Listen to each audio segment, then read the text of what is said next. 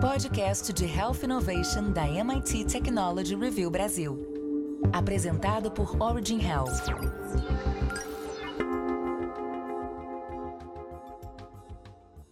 Olá, bem-vindas e bem-vindos ao podcast de Health Innovation da MIT Technology Review Brasil, apresentado pela Origin. Eu sou Laura Murta e estou com Camila Pepe e Jonas Sertório. Sabemos que envelhecer é um processo complexo e multifatorial que envolve aspectos cronológicos, biológicos, psicológicos e sociais.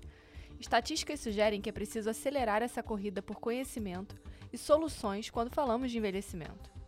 Segundo a Organização das Nações Unidas, daqui a 30 anos haverá cerca de 2 bilhões de pessoas com 60 anos ou mais, o que representará 22% da população mundial. Em 2005, esse público correspondia a 10%. No Brasil, essa situação é ainda mais marcante. O grupo de idosos aqui aumenta mais rapidamente em comparação com as demais nações. Segundo o IBGE, em 2050, o país terá 69 milhões de idosos, o que representará 29% dos brasileiros. O envelhecimento é um dos principais fatores de risco para o desenvolvimento de problemas cardiovasculares, certos tipos de câncer e outras patologias, inclusive a Covid. No episódio de hoje, vamos discutir um artigo de Stevens Heim, com a colaboração de Alexandre Salerno, publicado na edição de Medicina da Technology Review brasileira, que discute a possibilidade e o impacto do uso de psicodélicos em doenças comuns em idosos, como a demência e a depressão, e também o que tem sido estudado e as principais descobertas nessa área. Faça parte da comunidade MIT Technology Review Brasil e assine nosso conteúdo em mittechreview.com.br barra assine. MIT Tech Review barra assine. Então, Camila, qual o mecanismo que acontece no cérebro que leva ao desenvolvimento de doenças como a demência e depressão? Então, Laura, já se sabe que declínio cognitivo e de afetividade acompanham o envelhecimento, tipicamente a partir dos 60 anos de idade. Essas mudanças comprometem a criatividade, a empatia e a busca ativa por novas experiências. Essas alterações acabam podendo ter relação com a falta de novos estímulos nessa fase de vida. A depressão é uma das causas mais comuns de sofrimento emocional em idosos Inclusive, idosos têm taxas mais altas de suicídio do que os adultos mais jovens. Agora, falando um pouco sobre demência, pelo menos 50 milhões de idosos no mundo têm diagnóstico de demência, sendo a doença de Alzheimer a responsável por aproximadamente 50 a 70% dos casos. O hipocampo, localizado nos lobos temporais do cérebro, é particularmente vulnerável à doença de Alzheimer. Fundamental para o aprendizado, memória, processamento de emoções, é onde neurônios insistem em nascer todos os dias, fenômeno conhecido como neurogênese. Neurotransmissores são mensageiros químicos por trás das funções cerebrais. A serotonina, por exemplo, é o neurotransmissor que interfere com a sensação de bem-estar, cognição, sono e humor. Um dos receptores presentes na membrana dos neurônios que responde à serotonina é o conhecido pela sigla 5-HT2A. Abundante nas partes do cérebro vulneráveis à doença de Alzheimer, se estimulado, em tese, poderia proteger da degeneração as células do hipocampo e do córtex pré-frontal. Sua ativação estimularia também a neurogênese e a produção do fator neutrófico derivado do cérebro, benéfico para a saúde do sistema nervoso. Uma vez que o número de neurônios no hipocampo decai com a idade, intervenções que promovam neurogênese também podem ajudar a construir uma reserva cognitiva capaz de amortecer os impactos intelectuais e emocionais da velhice a compreensão da fisiopatologia da depressão progrediu consideravelmente, mas nenhum modelo ou mecanismo único pode explicar satisfatoriamente todos os aspectos da doença.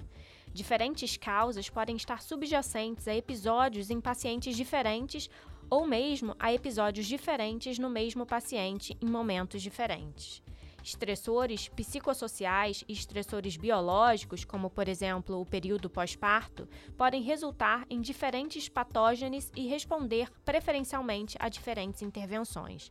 A causa exata dos transtornos depressivos é desconhecida, mas fatores genéticos e ambientais contribuem para o desenvolvimento da doença. A hereditariedade é responsável por cerca de metade da etiologia. A depressão é mais comum entre parentes de primeiro grau de pacientes deprimidos e a concordância entre gêmeos idênticas é alta também. Além desses fatores que já falei aqui, fatores genéticos também são fatores que provavelmente podem influenciar o desenvolvimento de respostas depressivas a eventos adversos. Outras teorias se concentram em mudanças nos níveis de neurotransmissores, incluindo, por exemplo, regulação anormal da neurotransmissão colinérgica e catecolaminérgica. A desregulação neuroendócrina pode também ser um fator que afeta esse processo. Fatores psicossociais também parecem estar envolvidos. Grandes estresses da vida, especialmente separações e perdas, geralmente precedem episódios de depressão maior. Mas esses eventos geralmente não causam depressão grave e duradoura, exceto em pessoas predispostas a um transtorno de humor. Agora, falando sobre demência, esse é um termo usado para descrever um grupo de sintomas que afetam a memória, o pensamento e as habilidades sociais com gravidade suficiente para interferir em sua vida diária. Não é uma doença específica, mas várias doenças podem causar demência.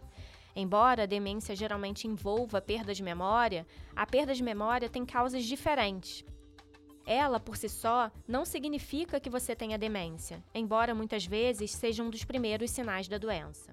A doença de Alzheimer é a causa mais comum de demência progressiva em adultos mais velhos, mas existem várias outras causas de demência. Dependendo da causa, alguns sintomas de demência podem ser reversíveis. A demência é causada por danos ou perda de células nervosas e suas conexões no cérebro. Dependendo da área do cérebro que está danificada, a demência pode afetar as pessoas de maneiras diferentes e causar sintomas diferentes. Algumas doenças parecem demências, como as causadas por uma reação a medicamento ou deficiências de vitamina, e podem melhorar com o tratamento. A Camila fez essa introdução né, sobre as questões acho que de fisiopatologia relacionadas ao envelhecimento, mas queria pedir para o Jonas explicar o que são esses psicodélicos, né, como eles agem no cérebro e também como esses agentes podem ajudar no tratamento de doenças relacionadas ao envelhecimento ou comum aos idosos, como a Camila explicou. Então, Laura, psicodélicos são uma classe de moléculas parecidas com a serotonina que ativam os mesmos receptores 5-HT2A. O termo psicodélico foi inventado em 1957 pelo médico inglês Humphrey Osmond e significa manifestador da mente. Exemplos incluem a psilocibina dos cogumelos mágicos, as dimetiltriptaminas ou DMTs do chá de ayahuasca e da secreção de algumas espécies de sapos, e a dietilamida do ácido lisérgico, também conhecido como LSD. Em meados da década de 60, o LSD havia sido prescrito para aproximadamente 40 mil pacientes nos Estados Unidos. Isso gerou mais de mil artigos científicos, dezenas de livros e uma série de matérias de capa em revistas de alta circulação nos Estados Unidos. Um artigo recente do New England Journal of Medicine mostra que desde 1973, os perigos percebidos e os efeitos corrosivos dos psicodélicos na sociedade americana levaram o governo a reclassificá-los como alto potencial de abuso e sem uso médico aceito, sob a lei de substâncias controladas dos Estados Unidos. Nos 40 anos seguintes, as pesquisas e atividades clínicas sobre psicodélicos praticamente cessaram, mas aplicações clínicas recentes de drogas como a cannabis e a ketamina para tratar diversas condições médicas reviveram o interesse pelos psicodélicos.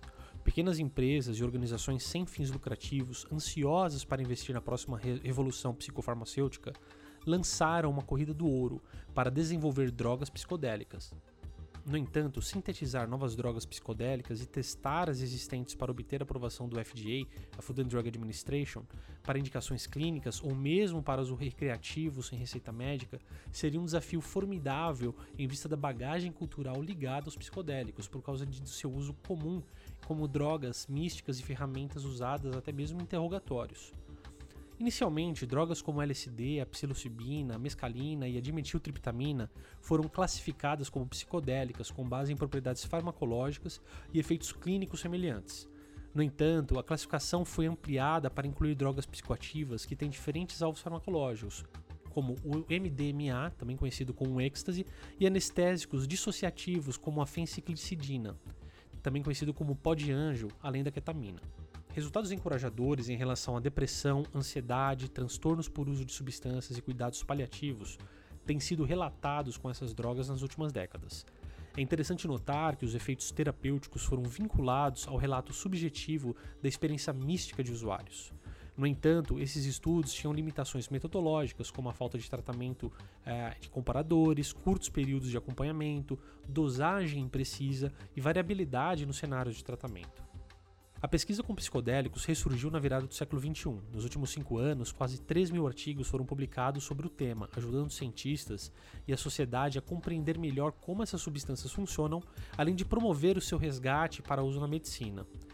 Utilizando células de animais em laboratório, cientistas observaram que psicodélicos estimulam o receptor 5-HT2A para facilitar a comunicação celular e a formação de novas sinapses.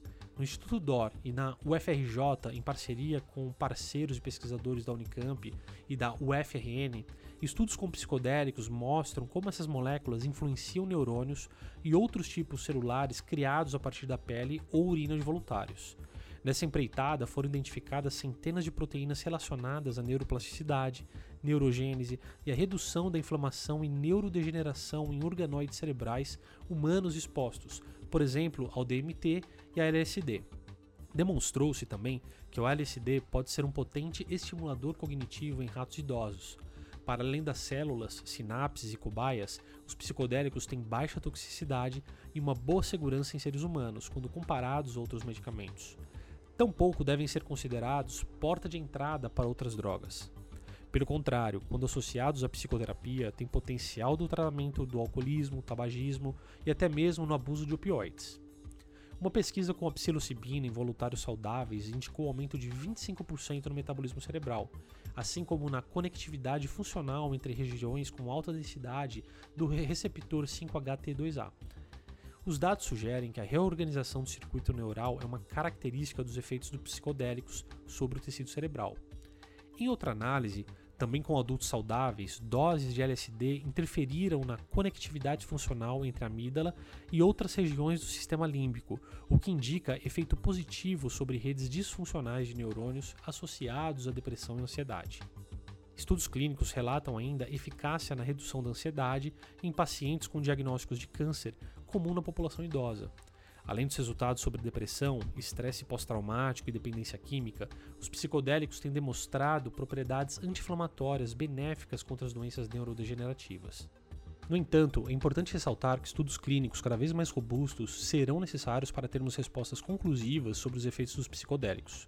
Como exemplo, um ensaio clínico de fase 2 publicado por um grupo de pesquisadores do Imperial College London comparou o efeito da psilocibina na depressão com o medicamento escitalopram, mostrando que não houve uma diferença significativa nos efeitos antidepressivos entre a psilocibina e esse medicamento em um grupo selecionado de pacientes. E assim, os autores concluem que ensaios maiores e mais longos serão necessários para comparar a psilocibina com antidepressivos estabelecidos. Em um outro artigo do New England Journal of Medicine, o autor conclui que, dada a história controversa, propriedades únicas e reivindicações ambiciosas em torno das drogas psicodélicas, o seu desenvolvimento ele deve ser guiado pela ciência mais esclarecida e com o máximo rigor metodológico. No entanto, se as drogas psicodélicas puderem de fato ampliar a interface entre o cérebro e a mente, iluminar o caminho para o crescimento pessoal e oferecer benefícios terapêuticos para aqueles em condições médicas específicas, todos os esforços tumultuosos e subversivos para explorar seu potencial terão sido garantidos. E hoje estamos com um super convidado, que é inclusive o autor desse artigo, Stevens Hain, professor da UFRJ e pesquisador do Instituto DOR. Stevens, muito obrigado pela sua participação aqui no podcast. Obrigado a vocês pelo convite. É, para começar, Stevens, o, o, artigo cita que a gente já tem resultado para o uso de psicodélico em pacientes com estresse pós-traumático e também depressão. Inclusive, já temos estudos nessas áreas publicados em periódicos como New England e também a Nature. Você poderia comentar sobre essas publicações e quais foram os principais resultados observados?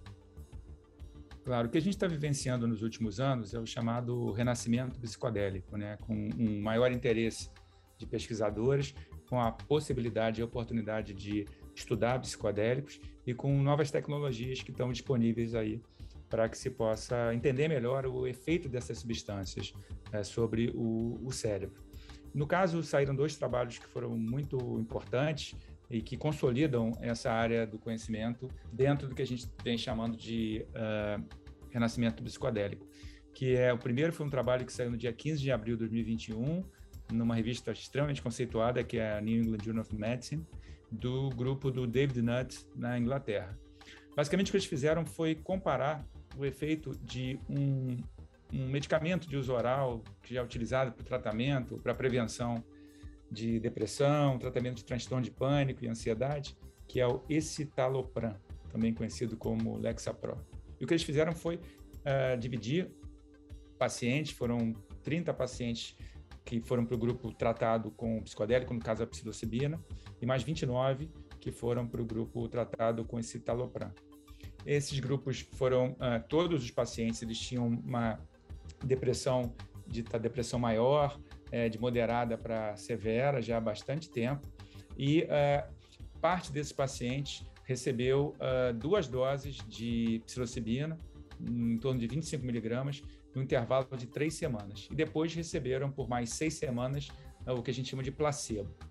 O outro grupo recebeu uma dose bem baixinha de psilocibina, em torno de um miligrama, também uh, com intervalo de uh, três semanas, e depois recebeu durante seis semanas uma dose diária oral de escitalopram. E esses dois grupos que foram comparados. A conclusão, basicamente, é que os 59 pacientes eles é, melhoraram das, uh, dos sintomas da depressão. Então, isso uh, ratifica que, no mínimo, a psilocibina tem um efeito muito parecido com o estalopram. Mas o interessante é o número de doses que foi necessário para você ter o efeito com a psilocibina, que foram uh, duas doses né, ao longo de todo esse período, com o grupo da, do, do medicamento já tradicional, né, que é estalopram, que recebeu durante seis, seis semanas uma dose uh, oral diária né, de estalopram. Então, isso, isso é, foi um trabalho importante para consolidar essa área de pesquisa, para mostrar o efeito dos chamados psicodélicos clássicos e para aumentar a expectativa e a perspectiva de reintrodução deles na, na área médica. O segundo trabalho já é um trabalho que foi publicado é, em maio também de 2021, né? O ano foi em abril, foi abril, esse foi em maio.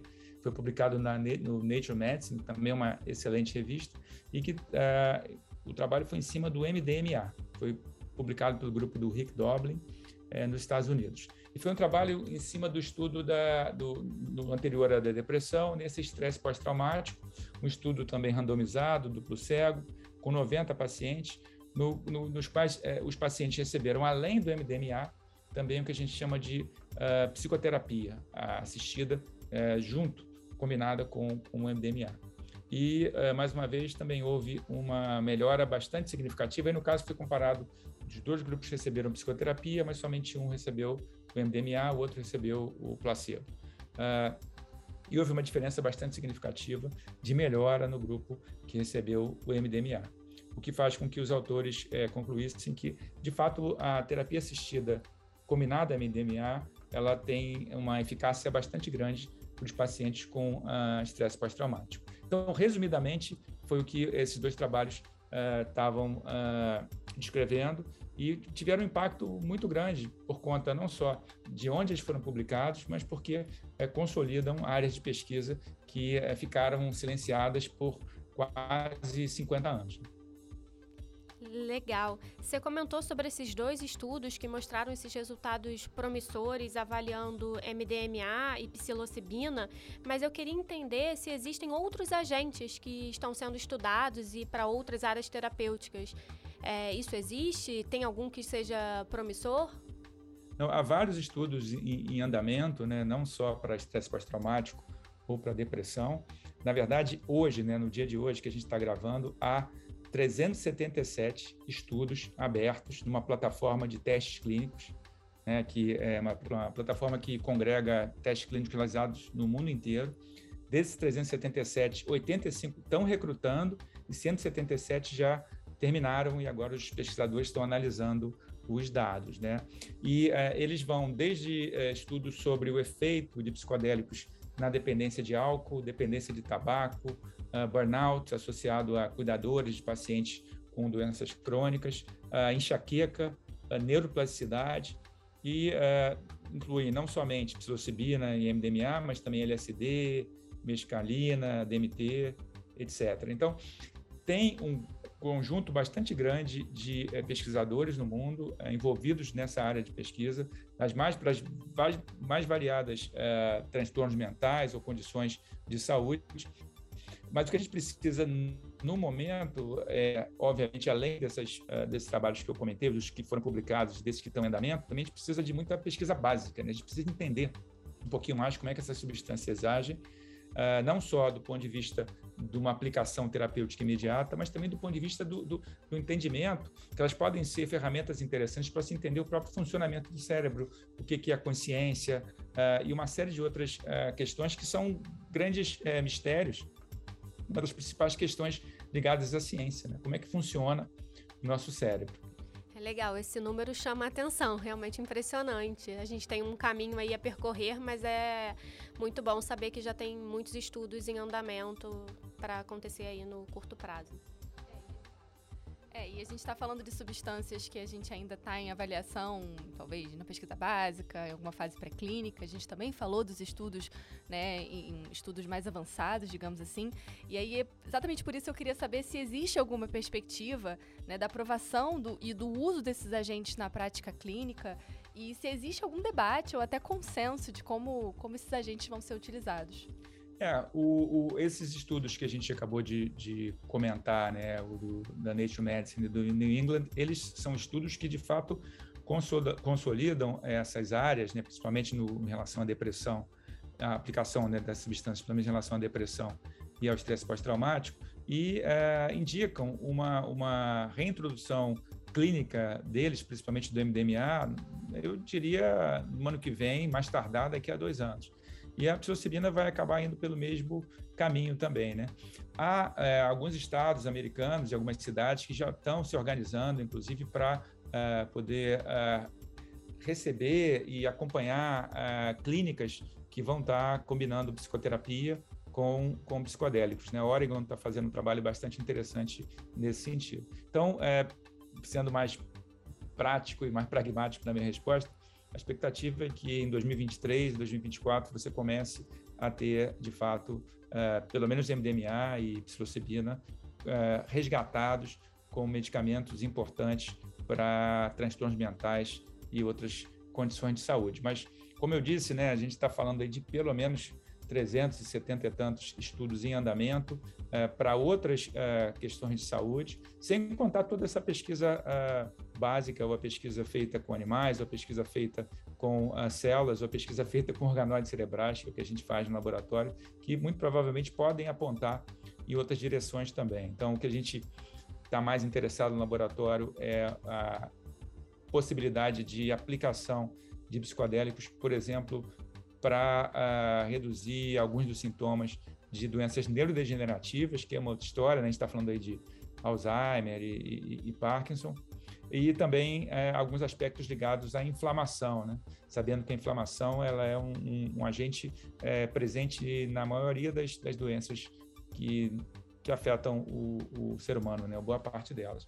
Então é, é um momento muito é, promissor e ao mesmo tempo é, divertido para quem trabalha com, com pesquisa em, em, neurociências, em outras áreas, ter o privilégio e a oportunidade de uh, voltar a estudar psicodélicos com a tecnologia que avançou muito desde os primeiros estudos. Né? Os primeiros estudos de psicodélicos são da década de 50, uh, 40, 50, 60, e, uh, com, e, nesse período muita coisa avançou, né? As tecnologias de neuroimagem, de você conseguir entender como é que o cérebro funciona, né? Ali em tempo real, sem contar toda a parte de biologia molecular.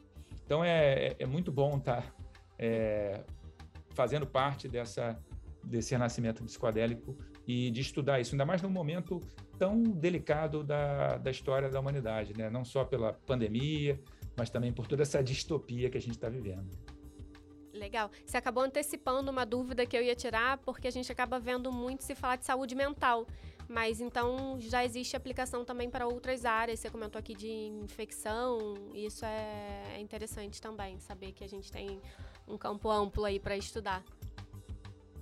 É, tem muita pesquisa nessa área, né? E conforme a pesquisa vai se consolidando, há de fato a, a expectativa de uma aplicação mais ampla que vai além é, do que a gente é, define como transtorno mental, mais ligado à saúde mental. Na prática, tudo acaba envolvendo saúde mental, mas ah, é, quanto mais se estuda, mais se ah, vislumbra a possibilidade de uma aplicação mais ampla. Até porque a gente está falando de uh, substâncias que interferem com um neurotransmissor que é chamado serotonina, que ele está presente no cérebro, mas está presente também no intestino.